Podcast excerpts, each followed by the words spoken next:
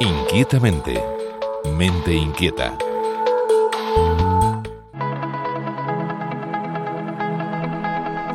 Las investigaciones sobre niños sin recuerdos por daños en su memoria han permitido saber cómo funciona en general nuestra memoria, han permitido distinguir bien entre el tipo de memoria episódica y la semántica. Nuestra memoria episódica, que es nuestra capacidad para revivir y reexperimentar acontecimientos de nuestro pasado personal, y que lleva aparejada una sensación subjetiva muy íntima que los psicólogos denominamos sensación de recordar, para revivir un episodio de nuestra vida con alto nivel de detalle.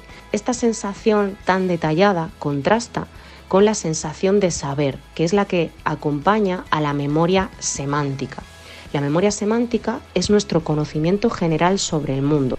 Así es diferente saber que recordar, como explica Mari Carmen Martín Buró de Psicología de la Universidad Rey Juan Carlos, la memoria semántica nos permite saber para qué son las cosas, qué significa, son conocimientos generales con menos detalles. Todo cambia si se daña el hipocampo. Si en la edad adulta tenemos una lesión en el hipocampo, fruto de un daño cerebral, por ejemplo, las personas van a desarrollar amnesia anterógrada. Es una incapacidad para crear nuevos recuerdos a partir del momento de la lesión. Es decir, estas personas sí que podrían hablarnos de los recuerdos de su infancia, pero si después de la lesión han visto una película y dos días después les preguntas qué tal la película, no van a recordar esa película. Sin embargo, estas personas sí podrían tener memoria semántica. Por ejemplo, saben para qué sirve un objeto. Pero si el daño se produce en la infancia, la situación es distinta a la adulta. Cabría esperar que fruto de esa amnesia tampoco pudiera desarrollar el lenguaje o saber para qué sirven las cosas o tener algún conocimiento general sobre el mundo.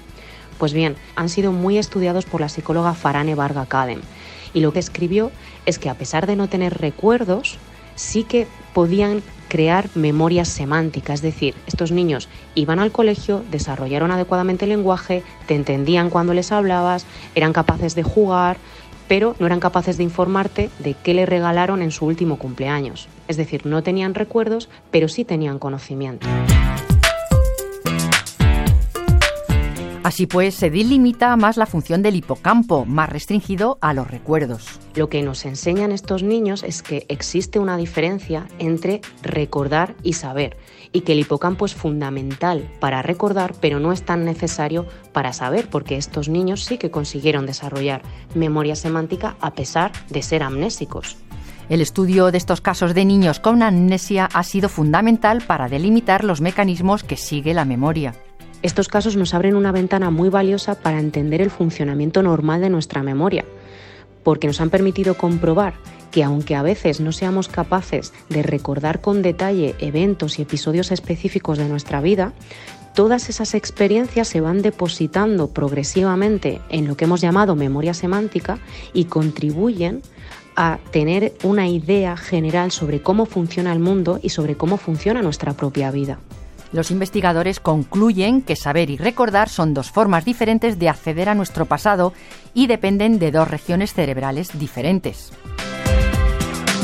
Inquietamente rtve.es Esther García Tierno, Radio 5.